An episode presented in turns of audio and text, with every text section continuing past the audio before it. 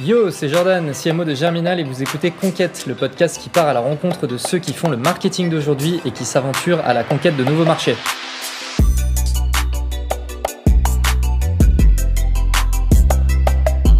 Aujourd'hui, pour ce nouvel épisode, je reçois Margot Grancher, CMO de Magellan. Ça va Margot? Ouais, ça va et toi Jordan? Ça va super. Euh, alors, est-ce que tu peux nous présenter Magellan? Tout à fait. Alors, euh, Magellan est une application de contenu audio qui a été créée par, euh, par Mathieu Gallet et Arthur Perticose en, en juin 2019. Euh, et donc, Mathieu Gallet, ex-PDG de Radio France, Arthur Perticose qui avait fondé la startup Wind. et ils se sont donc associés il y a un an et demi à peu près maintenant pour pour créer Magellan et il y a eu à peu près six mois en fait d'une plateforme qui était euh, freemium, c'est-à-dire avec une partie qui était euh, gratuite, avec une agrégation de, de tous les podcasts qui existent, et une partie payante en abonnement avec des contenus qui étaient créés exclusivement pour Magellan.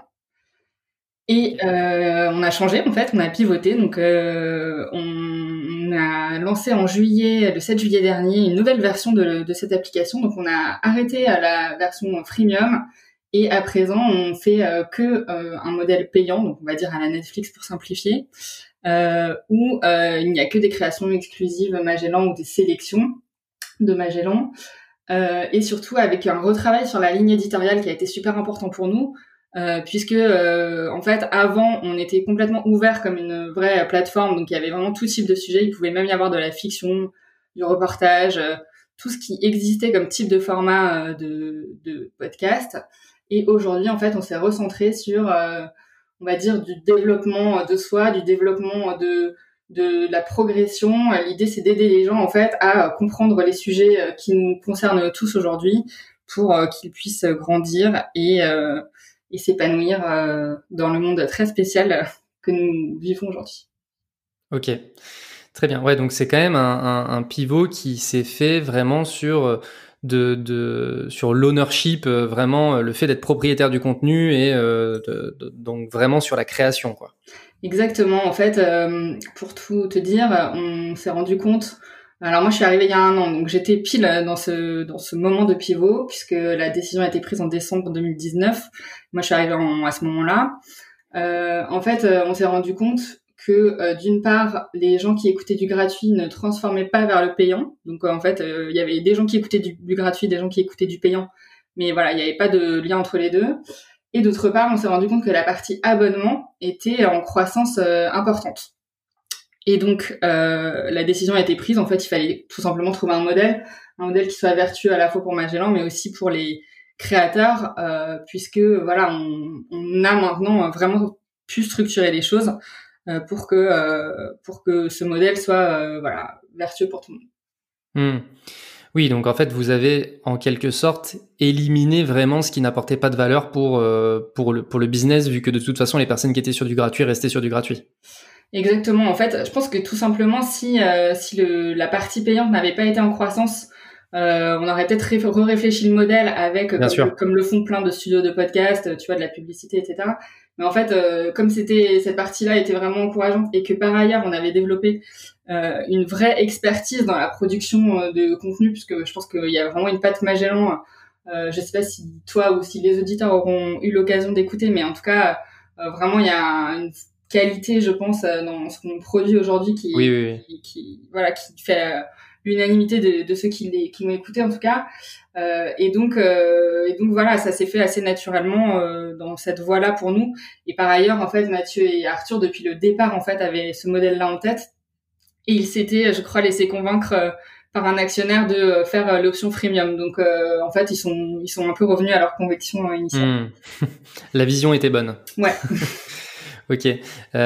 oui, et puis bon, ça montre aussi que parfois, euh, c'est pas en ajoutant des fonctionnalités qu'on arrive à développer son business, mais c'est aussi en en, en enlevant. Donc c'est plutôt pas mal. Bah, exactement. Et en fait, euh, tu vois, ça a été le cas pour la ligne éditoriale. Ce qui a été le plus dur, c'est de, enfin, choisir, c'est renoncer, tu vois. Donc euh, le plus dur, ça a été de se dire, en fait, on va arrêter de faire euh, de la fiction, du ceci, du cela, et de, on a listé tous les trucs qu'on allait arrêter de faire, des, des contenus pour les enfants. et c'est hyper difficile parce qu'en fait, quand t'as déjà produit des contenus de qualité, et c'était le cas, il y avait des programmes qui étaient super dans la viande Magellan, euh, faire le choix de ne pas les mettre sur la V2, c'est c'est difficile en fait pour les équipes, pour les fondateurs, c'est un crève-cœur, mais mais c'était nécessaire en fait pour raconter cette nouvelle histoire. Donc donc voilà, on, on l'a fait et, euh, et aujourd'hui on produit euh, beaucoup plus de contenu que, enfin on a presque rien gardé de la V1 en fait concrètement. Euh, et en revanche on sort deux programmes par semaine qui sont composés de cinq épisodes. Donc en gros on sort dix épisodes par semaine, ce qui est assez colossal à l'échelle euh, française. Hmm. Génial. Euh, super. Bah, écoute, on va, on va, on va aller un petit peu plus loin dans, dans l'histoire Magellan un petit peu après. Mais est-ce que toi, tu peux te, te présenter? Oui, alors moi j'ai pas une j'ai pas un parcours je pense très classique par rapport aux gens que tu que tu reçois dans ce dans ce podcast euh, puisque en fait moi j'ai vraiment du contenu mais du contenu un peu de l'ancien monde en fait euh, puisque j'ai passé sept ans chez Condé Nast donc le groupe de presse qui a Vogue, mmh. Vanity Fair, GQ et Glamour et AD. Euh, J'y ai passé sept ans parce que euh, j'étais au début sur Glamour, que euh, on était en train de créer le brand content dans euh, la presse et que en fait euh, le digital s'inventait, les réseaux sociaux s'inventaient. on dirait que j'ai 100 000 ans, mais c'était il y a 11 ans. Hein, je... mais mais en fait la France avait quand même un petit peu de retard sur tous ces sujets et donc ça, je suis restée assez longtemps parce qu'il y a eu pas mal d'évolutions et que c'était que c'était super intéressant de, de participer à la création de l'écosystème digital d'un groupe euh, pareil. Euh, donc je suis restée sept ans. Je suis allée euh, aussi côté studio digital justement de Condé Nast, où on a eu, on a développé en fait de la création pour les marques, c'est-à-dire en marque blanche. Donc au début quand je travaillais, on était adossé aux marques du groupe Condé Nast. donc Vogue, Glamour, etc. Et en fait, après, on a proposé une offre aux marques où euh, on s'effaçait, entre guillemets, nos marques médias s'effaçaient euh, pour euh, vraiment proposer une offre qui était quasiment publicitaire en fait pour les marques et bénéficier du savoir-faire de, de Condé Nast. Donc j'ai fait ça pendant voilà, on va dire 6-7 ans. Euh, en parallèle, j'écrivais des sketchs pour Canal+. Euh, j'écrivais des petits papiers pour des féminins. J'ai toujours eu des side projects. C'est énorme. Ouais. et euh, et après, je suis partie donc en 2016 chez BETC, donc euh, grosse grosse agence de pub, 1200 personnes dans des dans des dans un énorme bâtiment à Pantin. Euh, et là, j'ai passé euh, quatre ans là-bas en directrice éditoriale. Euh, donc concrètement, je créais du contenu pour les marques. Euh, et j'ai travaillé pour des pour des belles marques comme Lacoste ou Air France par exemple. Euh, et voilà. Et en parallèle de ça, j'ai créé un, podcast qui s'appelle 4h12 sur la vie parallèle des insomniaques. Euh, Qu'est-ce qu'ils font la nuit? Quelles sont leur, Quelle est leur vie nocturne? Et franchement, il y a des trucs assez incroyables. Euh, Génial. Et donc avec ce podcast, en fait, j'ai euh, rencontré Arthur pour lui pour lui demander qu'il soit sur Magellan, puisque à l'époque euh, il y avait l'agrégation de plein de podcasts gratuits, donc j'y suis eh oui. allée en tant que talent et pas du tout en tant que mon vrai métier. Et voilà, donc on s'est rencontrés, et puis ils ont mis en avant 4h12 parce qu'ils trouvaient mon podcast cool, donc on avait eu un super fit et voilà. Et six mois après, j'ai entendu qu'ils cherchaient une CMO, et donc nous nous sommes revus. C'est excellent. Et ton podcast existe toujours?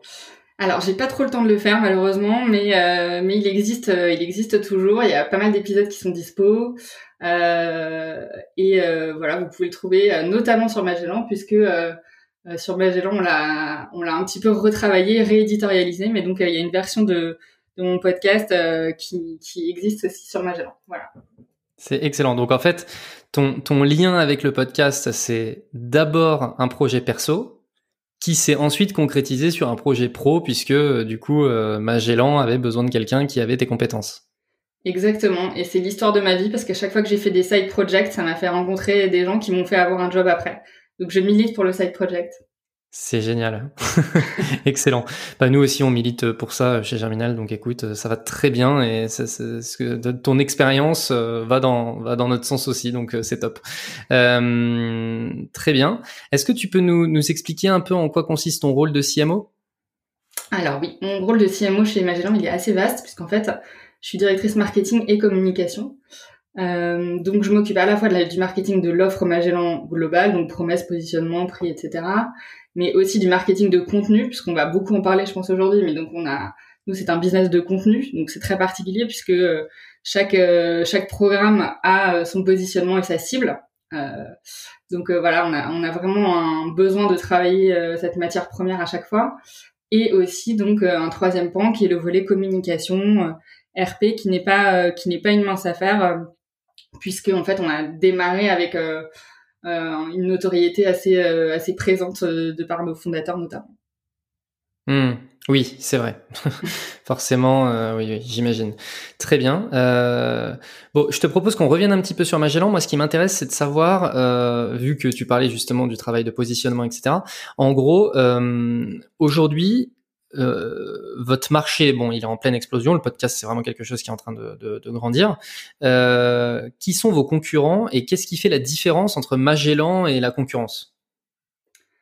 Alors, euh, c'est une question, euh, c'est une question plus complexe qu'elle en a l'air parce qu'en fait, euh, d'emblée, les gens vont croire que, tu vois, nos concurrents, ça va être un Cybelle, par exemple, alors que nous, on est vraiment, on, a vocation à être une app, une, app, apprenante. On se positionne vraiment sur le learning et l'idée, c'est de créer des contenus qui sont dans la progression et qui vraiment vont permettre la complétion d'un sujet et, euh, et donc c'est pour ça qu'en fait notre univers de concurrence il est pas tant sur le podcast que euh, sur l'apprentissage. Donc euh, c'est pas euh, c'est pas forcément même de l'audio, mais ça peut être euh, ça peut être de la vidéo. Tu vois, on regarde. Alors c'est pas du tout forcément des concurrents, mais on regarde on regarde beaucoup masterclass, on regarde hmm. on regarde bah, aujourd'hui Welcome Originals par exemple. on regarde on regarde Curio, on regarde Headspace. Euh, on ah regarde, Tu vois, en fait, le, le, le champ de, de, alors une fois de plus, c'est pas vraiment des concurrents, mais en tout cas, ce qu'on regarde, c'est plus euh, les applications qui apportent quelque chose aux gens que le podcast pur, où en fait, on n'est pas vraiment en concurrence avec les studios de podcast français aujourd'hui. Oui, puis j'ai l'impression par rapport à ceux que tu viens de citer que il y a un élément, euh, tu vois, tu cites euh, Masterclass ou Welcome Originals, on sent que le contenu est très bien travaillé, et que il y a vraiment une grosse qualité de en termes de enfin la, la, production est très travaillée et vous on sent aussi que vous avez exactement cette même envie. Donc même si vous n'avez pas tout à fait le même positionnement c'est vrai que euh, vous avez ça se sent tous la volonté d'apporter de la qualité vraiment plus plus euh, à votre audience. Ouais exactement. Et en fait euh, ce travail il se ressent à différents niveaux. C'est à la fois un travail on va dire éditorial, donc dans la production de ce qu'on fait, dans, mais aussi dans les intervenants, les talents qu'on sélectionne, c'est des, c'est des, tu vois, on fait des, on fait notamment des, des masterclass, c'est des A-class quoi. C'est vraiment euh, des personnalités qui sont euh, dans le top 10 français dans leur euh, dans leur domaine et parfois même mondial. Euh, et aussi, donc pas forcément des gens extrêmement connus, mais on a des experts qui sont des talents émergents, mais qui ont une légitimité qui est énorme pour parler de leur sujet. Donc effectivement, l'exigence, elle est elle est à la fois dans la production, mais aussi dans la sélection des talents et aussi dans le marketing, puisque moi, dans tout ce que je fais, euh, il y a une exigence dans le dans l'image qui, qui, est capitale. Par exemple, euh, tout, enfin pas tout, mais la majorité des talents hein, qui sont sur Magellan, on les euh, shoot en interne, on fait une prise de vue et voilà. Y a, aujourd'hui, les studios de podcast n'ont pas tous les moyens de de faire ça, donc c'est c'est aussi une différenciation dans dans le côté très premium effectivement que tu que tu évoques en, en, en évoquant un masterclass, par exemple. Hmm. Euh, j'ai l'impression, tu me dis si je suis à côté de la plaque, hein, mais j'ai le sentiment, tu vois, sur le côté apprentissage, que vous avez une grosse partie, en termes de positionnement, vous avez un gros parti pris aussi sur le développement personnel. Est-ce que c'est, est-ce que j'ai raison? Alors tu as raison, mais le développement personnel est un mot qui nous pose parfois euh, problème parce que en fait, je peux comprendre. Tu vois, en fait, le développement personnel en France, euh, on a l'impression que c'est euh, bah, le rayon de, de, de, la Fnac où tu vas avoir des livres sur comment apprendre la guitare en cinq leçons comment euh, faire des exercices de respiration en 10 minutes, euh, tu vois. Et en fait, c'est pas du tout ça qu'on fait. Euh, en fait, le problème, c'est que cette expression, elle est pratique parce que ça permet quand même de mettre un, un prisme et de rassembler tout ce qu'on raconte dans l'application. Mais la, la réalité, c'est en gros, l'idée, c'est d'apprendre des plus grands. Et donc, c'est plus ça que du développement personnel. Mais apprendre des plus grands, c'est à la fois peut-être apprendre euh, à être plus créatif, mais aussi euh, apprendre à construire sa famille ou à mettre de l'engagement dans sa vie. Donc c'est plus large que des sujets professionnels, mais mais effectivement, enfin, je je sais pas ce que tu ressens, mais j'ai l'impression que le mot développement personnel peut euh, être rebutant pour certains. oui, tout à fait. Et même, tu vois, j'ai même tendance à dire, dans le développement personnel, on peut même retrouver des thématiques liées à la spiritualité, etc., etc. Maintenant, tu vois, alors que c'est quand même des sujets qui sont très très vastes. Euh, mais, mais tu vois, je reprends le cas, euh, je reprends la comparaison avec masterclass où vraiment masterclass, on va sentir que c'est un, c'est le développement de compétences, tu vois, vraiment très euh, très pratique quoi. Mm-hmm. là où vous ça va beaucoup euh, et tu vois c'est pour ça que quand tu disais euh, un de nos concurrents ça pourrait être Headspace par exemple donc là tu vois je peux je, je, me dis ok d'un point de vue contenu c'est vrai que c'est c'est comment grandir. Tu, mm-hmm. tu, tu, vois ce que je veux dire? Au-delà de vraiment de la, de la compétence hyper pragmatique il y a un peu ce côté euh, comment grandir et être une meilleure personne. Tu, tu vois ce que je veux dire? Exactement et en fait c'est pour ça qu'on est à la fois dans l'apprentissage mais aussi dans l'inspiration. En fait nos masterclass ou ou euh, certains, certaines stories de personnalités super inspirantes. Je pense à Dia, pardon, Diariata Ndiaye qui euh, a fait euh, Ne plus se taire, qui est un programme que j'adore vraiment sur un parcours de vie assez incroyable. Elle est entrepreneuse et elle, elle vient d'une histoire vraiment terrible. Elle a failli être mariée de force. Elle a dit non à sa vie. Enfin, c'est une, une personnalité super forte qui est pas forcément la plus connue de celle qu'on a, mais qui est aussi vraiment dans l'inspiration. Donc on va pas tu, tu vas pas à l'écoute de ce programme euh, ressortir concrètement euh, des choses ou euh, pour pour mettre euh, ça à exécution, quoique, mais aussi être vraiment inspiré par un parcours. Et parfois on a juste besoin de ça pour oser, pour se lancer. Et en fait juste on se dit mais elle voilà elle a réussi donc pourquoi pas moi? Et c'est c'est ce petit tremplin qui nous intéresse au-delà au-delà du du pur soft skills de voilà ce qu'il faut apprendre et voilà trois étapes pour le faire. Ça nous intéresse mais pas que Ok. Je reste un petit peu sur la concurrence parce que je trouve que c'est particulièrement intéressant. Puis j'ai l'impression que vous êtes aussi, d'une certaine façon, un peu en train de créer un marché. Euh, Est-ce que tu considères que dans vos concurrents, vous avez les contenus de podcasts gratuits et autre chose, par exemple les livres? Euh, Alors oui, enfin c'est pertinent euh, ce que tu dis là parce que parce que le livre et l'audio, en fait, c'est la même cible.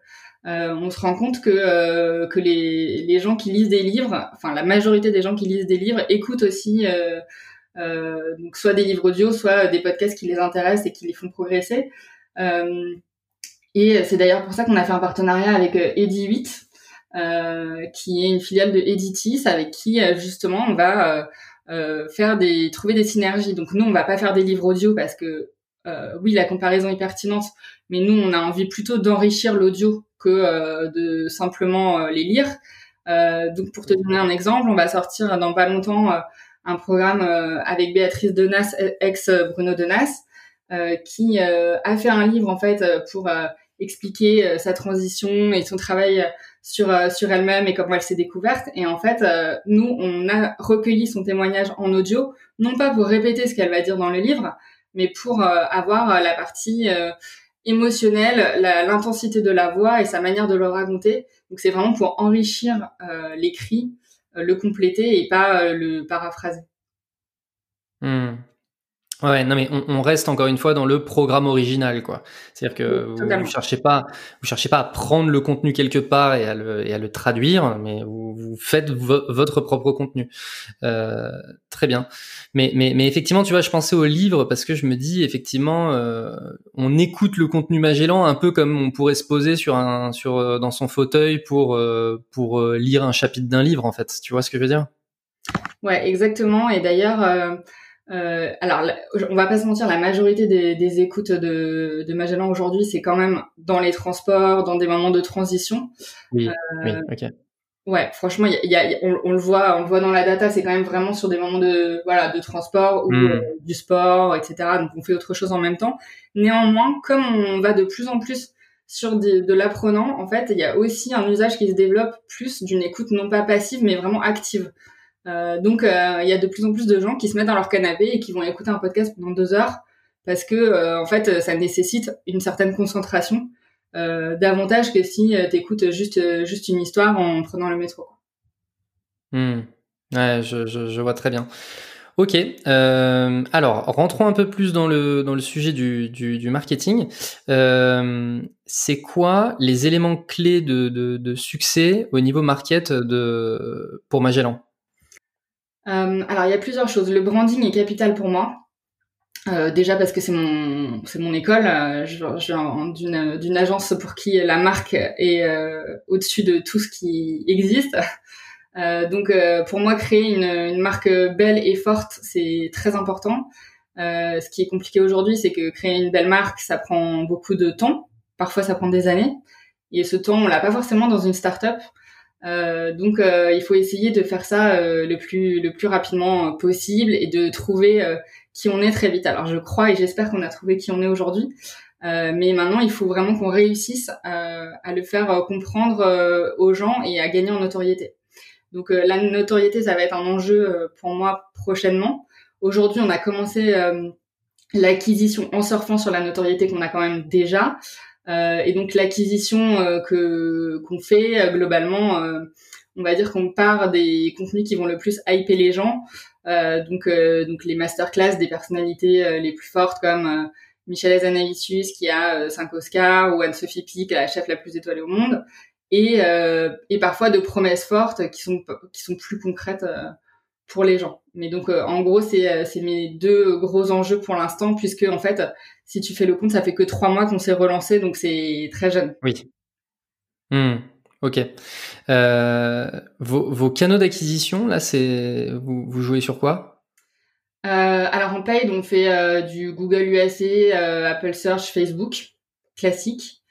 Et, et en organique, on a tous les leviers aussi classiques, push newsletter, euh, réseaux sociaux, euh, modal in-app, etc. Hum. Ouais, effectivement. Et, et, je reviens sur ce que tu disais juste avant, à savoir euh, vous, vous, jouez la carte des, des, grandes personnes que vous arrivez à avoir euh, pour du contenu. Euh, moi, je suis notamment tombé euh, plusieurs fois sur des publicités, notamment Story sur Instagram, mm-hmm. avec Michel Azanavicius. Et enfin, effectivement, vous, vous vous jouez quand même beaucoup cette carte et, je, comprends que ce soit ça qui soit séduisant aussi, c'est de se dire bon, c'est quand même du contenu exclusif de, de, de grandes personnes, quoi. Bah exactement, tu vois par exemple euh, Maurice Lévy, le patron de Publicis, il a euh, fait pratiquement jamais de masterclass, il a il a dit non à tout le monde et nous il, nous a dit oui. Donc en fait, avoir cette personnalité là pendant euh, une heure et demie qui va dérouler toute sa carrière et donner des clés avec ce qu'il a pu apprendre, ses échecs, ses succès, bah en fait c'est un vrai c'est un vrai canal de enfin c'est un vrai levier de recrutement parce que quand tu vois une publicité euh, sur euh, sur Instagram avec euh, une citation et quelques clés de compréhension du sujet, euh, ça fonctionne pas mal. Donc c'est pour ça que forcément on rentre plus par les masterclass aujourd'hui que par des contenus qui sont plus how-to, plus pratiques, parce que en fait c'est clairement le hook euh, qui fait qui va faire venir les gens. Et je pense que tu vois la preuve, toi tu l'as remarqué. Je pense que si j'étais rentrée par une promesse un peu plus bas de plafond, on va dire, enfin plus pragmatique, euh, je suis pas sûre que tu l'aurais retenu, tu vois. Hmm. Oui, bah là, en fait, je pense qu'il y a aussi un sujet, c'est de se dire, les personnes qui ne connaissent pas Magellan, tout de suite, ça apporte de la crédibilité, en fait. Exactement, ouais. Hmm. Euh, vous, au market, c'est sur quels objectifs que, enfin, c'est quoi les métriques sur lesquelles vous êtes objectivé? Alors, écoute, euh, c'est les abonnements, euh, les abonnés, euh, et j'ai des patrons un peu fous qui me demandent de faire plus 10% d'abonnés chaque semaine. D'accord. Donc euh, c'est un gros challenge. On y arrive presque tout le temps jusqu'à maintenant depuis le lancement. Euh, mais forcément, ben c'est de plus en plus c'est de plus en plus important. donc donc on verra, mais mais pour l'instant on arrive on arrive à bien à bien l'atteindre et pas que grâce au paid. En fait, on a aussi un autre levier qui est intéressant. Peut-être qu'on le développera, mais c'est les talents en fait, parce que du coup, ces talents qui sont euh, très reconnus, ils ont eux-mêmes des belles communautés. Et donc, euh, quand ils parlent euh, des programmes qu'ils font sur Magellan, c'est aussi un levier de recrutement pour nous. Ok. Et du coup, est-ce que ça, vous avez, vous avez des moyens d'encourager ça? Ouais. Alors, bah, c'est pas le, moyen qu'on a en fait, c'est qu'on leur fournit des kits de communication. Donc, concrètement, quand ils ont fait un enregistrement chez Magellan, euh, il y a une personne de mon équipe qui euh, va préparer euh, un petit kit de communication avec des citations audio, des citations écrites, la cover in app, enfin plein de petits kits d'images et d'écrits pour qu'ils puissent communiquer à fond sur leurs réseaux sociaux. Ce qui fait que, si tu veux, ça leur mâchent un peu le travail entre guillemets et ça les incite davantage à communiquer que si juste on leur demandait contractuellement de le faire. Là, on leur fournit vraiment les assets pour pour le faire et ça les aide ça les aide énormément. Ils sont très demandeurs, même parfois d'avoir davantage d'éléments que ce qu'on fournit déjà. Hmm. Ouais, c'est top. Bah, c'est et c'est une marque de, enfin, ça montre qu'ils sont fiers de ce qu'ils ont fait en plus. Bah exactement. Franchement, on a des, des, des bons retours et en fait, quand euh, quand ça arrive que euh, qu'on on n'ait pas de, de relais, on est très déçu parce qu'on a été super mal habitué en fait depuis le lancement. Euh, pratiquement tous nos, nos, nos talents ont fait une super communication, ont vraiment joué le jeu et donc on se rend compte que c'est effectivement, c'est important pour euh, l'acquisition, mais au-delà de ça, en fait, c'est important, euh, voilà, pour l'image et la crédibilité, comme tu dis, euh, le fait qu'ils aient, qu'ils soient fiers et qu'ils aient trouvé le travail qu'on a fourni au niveau de ce qu'ils avaient à raconter, c'est c'est très très important pour pour nous aujourd'hui. Mmh. Euh, je reviens sur le branding, puisque tu disais comme quoi euh, pour toi c'était vraiment quelque chose de, très important. Euh, pour toi, c'est quoi les clés d'un bon branding et sur quoi tu travailles euh, pour travailler le branding de, Magellan? Bah, alors la première clé d'un bon branding, c'est la compréhension de ce qu'est la marque et de ses valeurs. Euh, tu vois, par exemple, chez Magellan, pour nous, ce qui est vraiment important, c'est euh, d'être euh, progressiste, inclusif. On essaye de donner la parole à des profils multiples qui viennent d'horizons différents, des hommes, des femmes, d'origines différentes. Enfin, et ça, c'est un, c'est un véritable pilier de ce qu'on fait. et on n'a pas toujours l'occasion de le mettre en avant parce que on prend pas si souvent que ça la parole. mais pour moi, ça fait complètement partie de l'ADN de Magellan aujourd'hui et, euh, et, du coup de la marque par extension.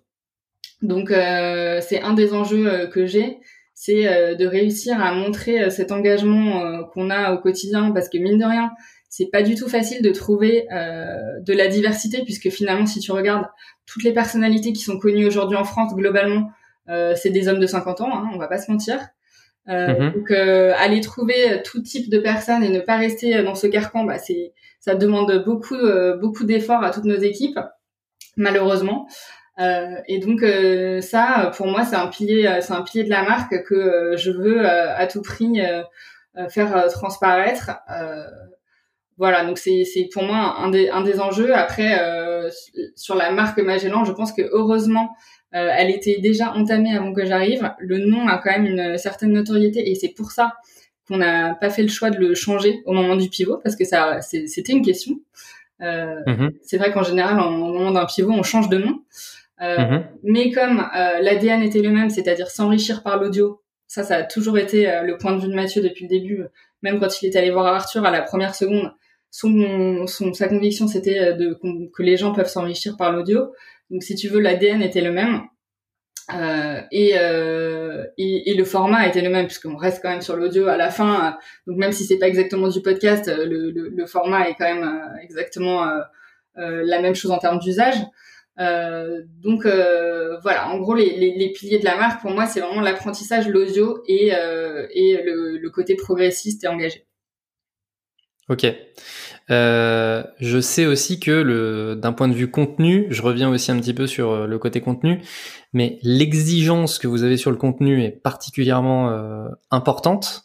Euh, puisque bah du coup moi je, je avec Germinal on a été en contact de Magellan pour euh, pour travailler sur du contenu qu'on pourrait faire en commun et, et j'ai pu voir notamment enfin c'est Arthur et notamment Emmanuel qui est la la head of content hein, c'est ça? Exactement Ouais, qui, qui m'ont dit comme quoi euh, il y avait beaucoup de contenu en fait qui n'était pas qui n'était pas gardé et qui nécessitait d'être euh, retourné parce que vous aviez de grosses exigences sur le contenu, etc. Tu peux nous parler de ça? Euh, Quand tu dis qu'il n'était pas gardé, tu veux parler de la V1 Ouais, que, que en fait il y a un premier tournage qui est fait et qu'en fait bien souvent ce, cette première version elle est pas elle est pas conservée parce qu'elle est pas au niveau et du coup on repasse sur, sur on, on refait un tournage derrière.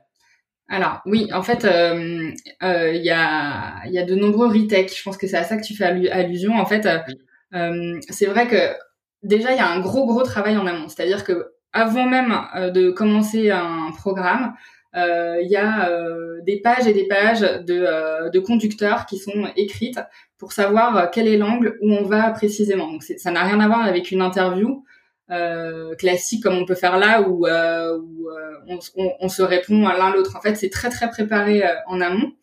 Euh, et euh, donc il y a déjà ce gros travail, donc ça demande du temps au talent en plus euh, de s'investir avant l'enregistrement. Ensuite pendant l'enregistrement, on va dire que ça dure 2-3 heures selon les cas.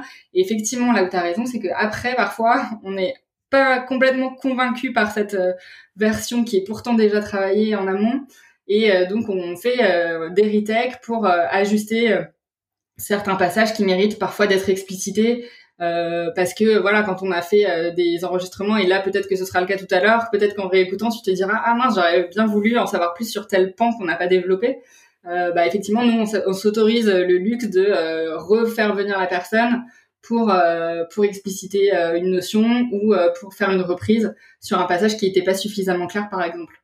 Donc effectivement l'exigence elle est vraiment présente au quotidien et d'ailleurs c'est pour ça que les studios sont pris à longueur de journée, on n'a presque pas de journée où les studios sont vides euh, chez Magellan. Hmm, ok. Euh, il y a combien de personnes au sein de la team market? Alors, on est cinq. On est, c'est, une toute petite boîte. Hein. Euh, je crois qu'on est moins de 30 en tout chez Magellan. Et donc, moi, dans ma team, on est 5 et j'espère bientôt 6. en gros, tu veux que je développe les profils? Ouais, vas-y. Alors, il y a une directrice artistique euh, qui donc est en charge de tout euh, euh, le design de l'application, les covers, la, les visuels des réseaux sociaux, etc. Qui a une assistante, Juliette, donc Amal et Juliette. Il y a une personne qui s'appelle Lisa qui est en charge des réseaux sociaux et de toute la tonalité, donc le tone of voice de Magellan. Elle, c'est un peu la voix de Magellan. Donc c'est elle qui écrit toutes les descriptions qui sont dans l'application, qui fait les posts réseaux sociaux, qui écrit les newsletters, qui écrit les push, etc. Et enfin, il y a David qui euh, s'occupe de la growth, donc il est growth manager. Euh, et euh, voilà, il est vraiment en charge de toute la partie euh, acquisition, donc aussi bien en organique, en organique qu'en paid. Et euh, on cherche un dernier profil qui va nous rejoindre pour faire la gestion à la fois des relations avec la presse et des relations avec les talents, puisque, comme je te le disais tout à l'heure, on fait des kits de communication pour les talents et c'est un point qui est important pour nous. Ok. Vous avez déjà trouvé cette personne? Non.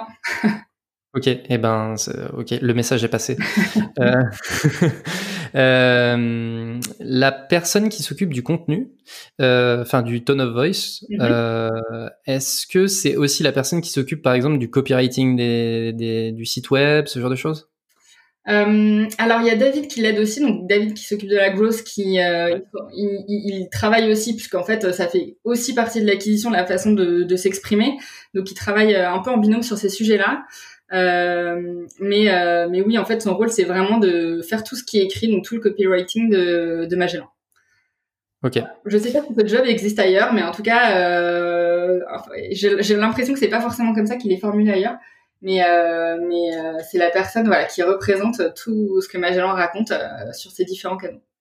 C'est alors effectivement c'est pas comme ça partout, mais sur dans les boîtes où bah, justement le, le, contenu est essentiel et le ton est vraiment primordial, effectivement il y a souvent des personnes dont c'est le job et c'est vraiment les spécialistes du sujet parce que c'est vraiment un élément primordial dans bah, notamment dans le branding, on en parlait tout à l'heure.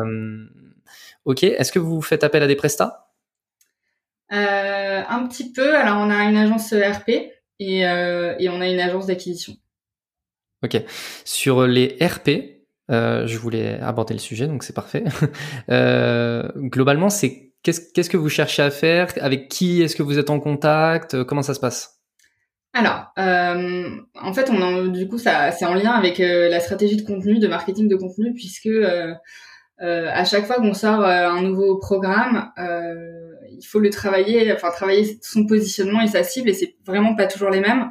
Et c'est ça qui est intéressant avec l'agence RP, c'est qu'en fait, euh, ils sont pas internes, mais quasi, puisque euh, le mandatory, si tu veux, c'est d'écouter tous les programmes. Euh, écouter tous les programmes pour avoir une compréhension euh, totale de ce que ça raconte et de ce qu'on essaye d'apporter aux gens, et surtout euh, pour leur permettre de targeter les bons médias. Puisque en fait nous notre listing média il est absolument colossal puisque euh, on peut aussi bien targeter euh, Le Monde que euh, Psychologie Magazine, que des influenceurs spécialisés dans la tech aux US, que des, je sais pas, des magazines progressistes. Enfin, en fait, on va targeter tous les types de médias puisqu'on a des types de contenus qui sont quand même assez assez différents. Donc la stratégie RP, elle est c'est presque une industrie de prototype en fait ce qu'on fait. Donc elle est elle n'est pas du tout définie justement, elle n'est pas globale et elle est au contraire euh, très sur mesure et très millimétrée en fonction des programmes qu'on sort. Hmm. Oui, donc par exemple quand tu disais euh, euh, Anne-Sophie Pic, ça peut aussi être dans du magazine culinaire ou ce genre de choses. Bah exactement. Par exemple, on a eu un article sur Combini Food pour Anne-Sophie Pic, Anne-Sophie Pic, alors que on c'est pas vraiment un sujet food, mais c'est entreprendre et la transmission dans la food. Donc euh, effectivement, on s'est retrouvé dans un combini food alors que c'est pas du tout euh, forcément euh, nos targets initiales. Donc hmm. voilà, ça demande un travail d'orfèvre pour pour cette agence RP. Hmm, bien sûr, mais oui, effectivement, écouter le écouter le contenu, ça semble primordial, ouais. bah voilà, c'est mandatory. Mais en fait, c'est mandatory dans tous nos jobs. je crois qu'il y a aucun job chez Magellan qui peut se passer d'écouter le contenu, contenu avant de faire quelque chose, parce que même quand tu crées une cover, quand tu trouves le titre, quand tu euh, réfléchis au produit. Enfin, en fait, euh, si t'as pas une connaissance parfaite de des programmes qu'on qu'on est en train de construire, euh, c'est c'est compliqué quoi. C'est vraiment une industrie de, contenu, même si la promesse globale c'est l'apprentissage. Au final, il y a quand même la spécificité de l'industrie du contenu qui est marquée sur tous les sur tous les pans de la boîte. Ok. En offline, vous faites d'autres choses? Alors en offline pour l'instant on fait pas grand chose, euh, si ce n'est que euh, on a des pics euh, quand même quand Mathieu notamment va passer dans les médias, ça c'est arrivé qu'il fasse des belles interviews à la télé par exemple. donc là c'est vraiment c'est de la RP pure et effectivement ça nous fait des, des, petits pics de téléchargement, mais sinon en, en offline pour l'instant en tout cas moi je fais rien. Euh, mais je prévois euh, début 2021 euh, de m'atteler à ce sujet puisque on a besoin de renouveler notre notoriété, donc euh, coming soon. Ok. sur, sur, quel type de sujet tu peux nous en parler? Non, mais une campagne brand, quoi. Je pense qu'on va passer par une campagne brand offline début 2021. Type métro, ce genre de choses? Ouais. Ok. très bien. Euh, est-ce que tu peux, alors même sans directement nous donner des chiffres, mais nous, nous parler un petit peu de budget, mais aujourd'hui ton budget market il se répartit comment? Euh, Alors, il y, a une, bah, y a une grosse partie qui va à l'acquisition paid.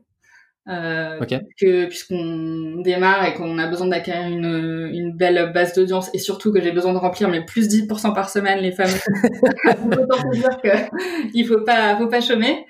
Euh, mais euh, sinon il y a, une, y a une, une, partie importante de mon budget qui est euh, qui est dédiée aussi à la production puisque comme je te le disais ça ça fait vraiment partie du branding et de l'identité de Magellan et c'est capital pour moi donc euh, par exemple, comme euh, on shoot euh, la plupart des, des gens qui vont faire des programmes sur Magellan, bah, mine de rien, ça me fait payer à chaque fois un photographe, parfois des flashs, des lumières, etc. Donc, j'ai, on va dire que la majeure partie de mon budget, elle est quand même évidemment sur l'acquisition, mais il y a aussi donc évidemment toute la partie outils dont je te passe les détails, mais il y a aussi de la production qui qui est quand même une, une part pas négligeable de mon budget. Ok. Euh, très bien. Comment tu fais pour, euh, enfin, comment vous faites dans l'équipe marketing pour euh, rester au contact de votre audience, toujours bien comprendre leurs besoins, comment leur apporter de la valeur, etc. alors, on, parle à notre audience. On lui parle par par les réseaux sociaux. On lui parle parfois parce qu'on fait venir des panels pour tester l'application. Euh, parfois, on organise des coups de téléphone avec certaines personnes qui ont des affinités particulières avec Magellan. On voit que euh, il y a quelques, euh, enfin, un super fan de Magellan qui vont tout le temps poster dès qu'on fait un nouveau programme et qui s'intéressent vraiment, vraiment profondément à ce qu'on fait. Donc eux, on est en lien vraiment carrément téléphonique et même parfois visuel puisque ça nous est arrivé de boire des cafés avec certains pour recueillir leur feedback, essayer de comprendre ce qu'on pourrait améliorer parce qu'il s'agit pas juste de s'écouter et dire que c'est cool ce qu'on fait mais surtout d'avoir tout ce qu'on pourrait faire de mieux et il y a moult choses qu'on pourrait faire mieux euh, donc, euh, on recueille vraiment très directement euh, autant que possible. Alors évidemment, on on n'a pas le temps de faire ça toute la journée, mais on le fait autant que possible de parler directement aux gens. Et d'autant plus dans cette période où on est un peu en mal de, de discussion directe, on essaye de plus en plus ouais, d'appeler ou de faire des, des cafés virtuels avec, avec notre audience. Hmm. Pas de questionnaire envoyé par mail ou ce genre de choses? Non, pour l'instant, on fait, on fait pas ça. On, on fait euh, des calls, en fait, on a euh, des questions super précises et, euh, et on appelle les gens avec en général deux personnes de la team. Ça m'est arrivé de le faire par exemple avec Gabriel du produit et et on va poser nos dix questions chacun pendant une heure à une personne qui a une soit une vision très approfondie de Magellan, soit au contraire qui est totalement novice et qui comprend rien à ce qu'on fait, pour essayer de voilà de recueillir toutes les informations possibles. Ok. Très bien. Euh, c'est toi ton temps en tant que CMO, il serait parti comment? Mhm. euh, C'est hyper compliqué de répondre à cette question. Je sais pas trop comment il serait parti. Ça dépend. il n'y a, pas une semaine qui se ressemble en fait. Mais vraiment parce que les problématiques sont pas du tout les mêmes.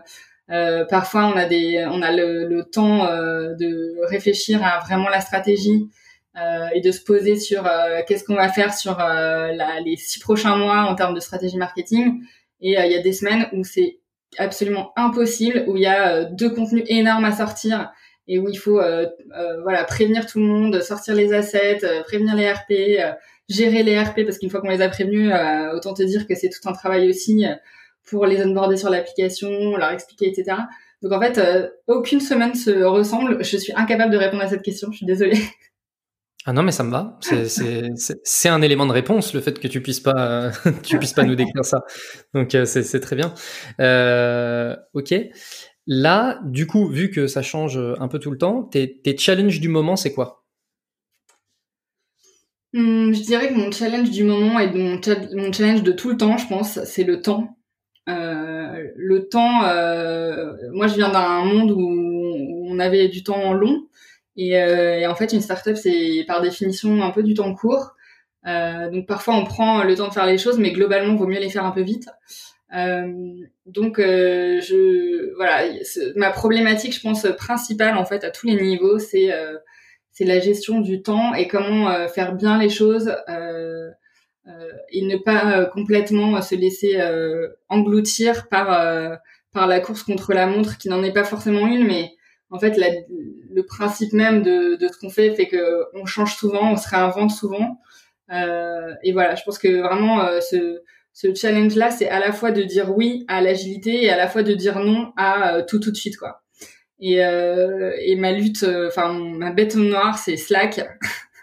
c'est vraiment, je, je trouve que c'est hyper compliqué la gestion du temps avec Slack parce qu'on n'a plus jamais de temps pour se poser deux heures sur un sujet. On est tout le temps on a des pings à longueur de journée. Et donc euh, voilà, je suis en train de réfléchir à une méthode sur. Euh, on en parlait avec les boss et on en parlait en comex cette semaine, mais voir si euh, on pourrait pas peut-être faire une journée par semaine sans Slack. Alors c'est peut-être un peu trop demandé, mais pour juste avoir une journée où en fait on prend le temps de se poser sur les problématiques stratégiques de la boîte.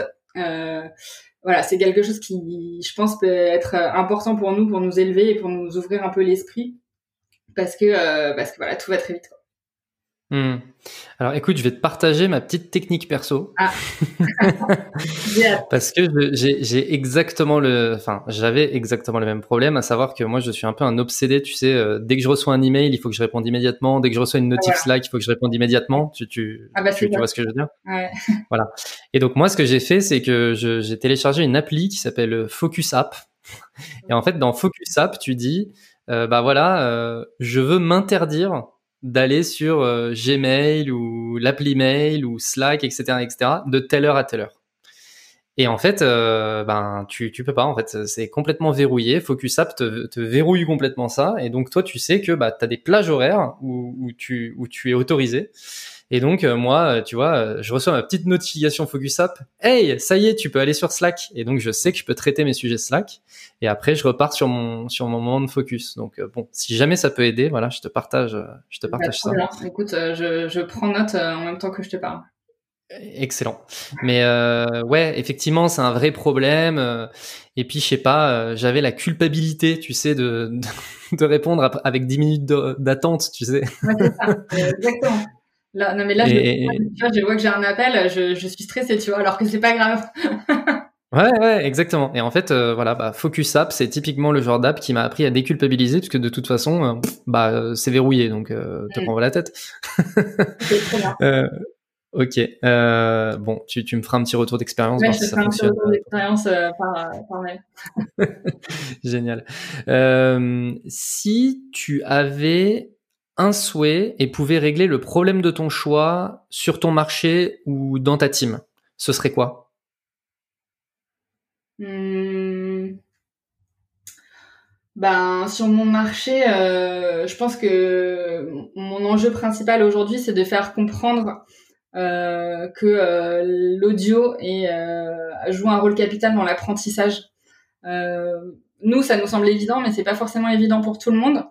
En fait, quand on est petit, on apprend, on apprend à parler par en écoutant ses parents, en écoutant son entourage, et on, on se rend pas compte. Et puis voilà, l'oralité des professeurs et tout ça. En fait, on apprend en écoutant, et, et je pense que finalement, le marché de l'audio aujourd'hui on se dit plus que euh, l'audio, ça va être du divertissement pour euh, passer le temps dans les transports, etc. Mais euh, moi, mon combat, ça va être de faire comprendre aux gens qui peuvent aussi, par l'audio, vraiment grandir et progresser, et surtout pas progresser avec un truc indigeste, une espèce de formation qu'on a que personne n'a envie de faire, mais euh, moi, j'aimerais euh, voilà qu'on soit une école sexy et, que euh, l'audio puisse vraiment aider les gens à, à, se sentir mieux dans leur vie, parce que je pense que on a tous besoin de ça aujourd'hui. Hmm. Hyper intéressant. Et du coup, tu parles du sujet du progrès. Comment toi, tu fais pour progresser au quotidien? À part en écoutant Magellan, bien sûr. euh, bah, je progresse grâce à ma team, en fait. Je progresse parce que les, les gens euh, de même de mon équipe marketing, euh, ils sont experts dans ce qu'ils font, dans ce qu'ils font, pardon. Euh, et donc, en fait, ils m'apprennent, ils m'apprennent beaucoup de choses. Moi, depuis que je suis arrivée chez Magellan, au-delà des programmes, j'ai vraiment appris mon métier parce que voilà, c'est pas ce que je faisais avant et je suis très à l'aise avec ça. J'ai appris, j'ai appris mon métier de des collaborateurs avec qui je suis, que ce soit de de Gabriel du produit qui a euh, énormément euh, vulgarisé les choses pour que euh, toute la, partie texte soit limpide pour moi, que ce soit Mathieu qui a pris vraiment le temps de, de, voir avec moi toute la partie communication qui maîtrise à la perfection et que moi je maîtrisais moins, que ce soit David, le growth manager qui au quotidien fait euh, aller plus loin les choses. Et donc euh, on est euh, on est vraiment ensemble sur sur cette partie acquise. Pareil que il y a un an je connaissais très peu. Donc en fait c'est je crois que c'est vraiment les gens les, les gens que je côtoie au quotidien qui sont dans ma team et, et c'est eux qui me font qui me font progresser. C'est beau. T'as l'air ou pas? Ouais, là, je, je me retiens. euh, ok. Tu parlais de, de, de, la complexité que c'était de, de, de, faire comprendre aux gens euh, l'enjeu de l'audio et à quel point ça pouvait avoir un impact dans leur vie. Du coup, comment euh, comment est-ce que tu expliques ce que tu fais euh, à tes proches? Alors ça dépend quel proche, mais on va dire que si c'est ma grand-mère par exemple, je suis obligée d'être très très très très très très simplifiée quoi, très synthétique. Donc je lui dis que je, lui, je fais des contenus audio pour progresser dans divers domaines. Voilà. Ok. Est-ce que tu fais le lien avec la radio, par exemple? Ouais, je lui, je lui parle de radio parce que podcast, elle sait pas ce que c'est, par exemple. Donc, euh, effectivement, je suis obligée de passer par le biais de la radio euh, pour euh, pour expliquer, parce que dire l'audio en soi, c'est un peu nébuleux en fait pour les gens. Hmm. Donc, je lui dis que c'est comme de la radio, mais que c'est disponible tout le temps sur ton téléphone. Ok. Et comment t'expliques ton rôle? Ah ouais, alors là, c'est très compliqué. Là, c'est très compliqué. Euh, je dis que je m'occupe euh, de faire euh, les couvertures et les réseaux sociaux. Quoi. Ah, ok, ok. Tu, tu prends cet axe-là en priorité. Ultra, ultra simplifié. ok. Euh, pour toi, c'est quoi du bon marketing? Euh, pourquoi, pour moi, c'est quoi du bon marketing? C'est, euh, je pense que c'est un peu du marketing qui sait s'effacer en fait. Je pense que du marketing. C'est pas la première personne à me dire ça. C'est, c'est dingue. Hein bah, je sais pas. Je suis pas où je suis. Je suis la première. Tu n'es pas la, tu n'es pas la première personne à me le dire. Ben ouais, en fait, du marketing, quand tu vois à 10 km que c'est euh, trop, euh, que tout est ultra marketé et qu'il y a des espèces de trucs qui clignotent à, à 10 000 km, euh, franchement, c'est ça, ça hérisse le poil. Enfin, je pense que le, du marketing smart qui euh, qui réussit à te faire comprendre les messages, à, à te à être aspirationnel et à faire écho à ce que tu cherches dans ta vie, mais euh, sans euh, sans être euh, un repoussoir c'est c'est c'est juste c'est l'équilibre qui est c'est l'équilibre que tout le monde devrait chercher je pense et qui est dur à trouver mmh. Ouais, tout à fait et, et je justement j'en ai parlé dans un dans un des derniers épisodes là où il y a notamment le, le, gros débat du moment c'est la publicité YouTube puisque maintenant YouTube a, a un peu euh, exagéré sur la publicité. Euh, les publicités sont plus longues, il y en a qu'on peut plus passer, il y en a encore de manière plus régulière. Et du coup, de plus en plus de gens se disent non mais en fait YouTube c'est juste mais impossible quoi. Enfin c'est là maintenant on est tombé dans du marketing, euh, on, on, on a dépassé le cap du c'est trop quoi. Bah, c'est pas moi qui te dirais le contraire. Hein. Je, je, je, viens de la publicité et puis maintenant je défends quand même vraiment le modèle payant sans publicité parce que parce que euh, c'est c'est un un tel euh, un tel confort de, de pouvoir accéder à du à du contenu euh, sans sans être entre guillemets euh, voilà pollué par d'autres choses après je, comprends parfaitement le modèle et évidemment que que YouTube doit doit va, va aller de plus en plus dans ce sens mais mais en tout cas voilà moi c'est sûr que le, le modèle de, de Netflix à très grande échelle euh, me semble être euh, être plus euh, plus vertueux à long terme. On verra, on verra. Hmm. Non mais en plus bon, tu vois là pour reprendre le côté l'abonnement premium sans avoir de publicité, YouTube a lancé son abonnement premium sans publicité, donc je pense que ça rentre aussi dans cette logique là de on, on, va YouTube est devenu tellement indispensable, c'est on va tellement vous pousser de la publicité que vous allez basculer sur le modèle premium. Je pense qu'il y avait aussi un peu. Non, mais tu sais, c'est comme comme quand tu quand as deux offres, une à un prix complètement énorme et une à un prix bas pour c'est juste pour dissuader et emmener vers l'autre offre, tu vois. Oui, oui, tout à fait, tout à fait. C'est ça la Ouais, oui, c'est comme euh, je, montrais à un collègue la dernière fois, euh, c'est typiquement, euh, c'est les, c'est tu, tu payes 80 euros pour avoir un accès au contenu pendant trois mois et puis tu payes 85 euros et t'as accès au contenu à vie. Ouais, bah attends, attends, je paye, oui, je vais les rajouter les 5 euros, c'est pas un problème. Mais, mais et en plus, le truc qui est dingue, c'est que peut-être que 85 euros c'est cher, mais en fait là d'un coup le fait de le mettre en comparaison avec l'autre offre, on se dit mais en fait c'est pas du tout cher 85 euros pour avoir le contenu à vie. Enfin c'est ce genre de, voilà, c'est ce genre de truc. Euh, J'ai une dernière question. Mm-hmm. euh, si tout était à refaire là chez Magellan, tu ferais quoi différemment? Ah bah du coup si j'étais là avant, je pense que on passerait direct à l'étape 2. Mais après, euh, bon, l'étape 1 a été importante euh, parce que euh, elle a permis à Magellan de connaître beaucoup de talents, mine de rien. Parce que à l'époque, ils ont ils ont vraiment rencontré tout Paris, beaucoup beaucoup de podcasteurs indépendants. Et, et au final, dans la V2, il y a plein de ces podcasteurs indépendants qui étaient sur la V1, qu'on fait travailler aujourd'hui et qui sont des talents Magellan. Donc finalement, tu vois, je te dis ça, mais c'est plus pour rigoler parce que euh, comme tout, comme tout, euh, en fait, euh, tu retires de chaque expérience des bonnes choses et, en fait, il y a plein de, talents Magellan d'aujourd'hui qui sont qui, ont été rencontrés, qui ont été rencontrés hier. Donc hmm. voilà, peut-être pas peut-être qu'on referait pas tant de choses que, que ça en fait. Ok, très bien, c'est plutôt positif. Ok, super. Et eh ben écoute, Margot, merci beaucoup pour pour toutes ces réponses. Merci beaucoup pour ton temps. Euh, et puis, ben, écoute, je te souhaite euh, plein de bonnes choses pour la suite. Je souhaite plein de succès à, Magellan. Euh, de toute façon, le, travail est, est, fait avec qualité et, et avec une grande exigence. Donc voilà, j'espère que vous allez pouvoir toucher les masses et, et, éduquer plein de gens, du coup, puisque c'est aussi. bah, j'espère qu'on sera qu'on sera utile aux gens et qu'on fera qu'on aidera des gens à se, à se lancer, à se sentir bien, à pourquoi pas ouais. entrepreneurs, voilà, on verra. Tout à fait. C'est aussi tout ce que je vous souhaite. Donc voilà. Si si des personnes souhaitent te contacter, c'est possible sur LinkedIn? Ouais, pas de problème. Ok, et eh ben, très bien. Eh bien, Margot Grancher et non pas Granger sur LinkedIn, euh, CMO de Magellan. Et puis, ben, merci à toutes les personnes qui ont écouté. Si vous avez euh, des feedbacks, euh, n'hésitez pas. Et puis, à très bientôt. Merci beaucoup, Jordan.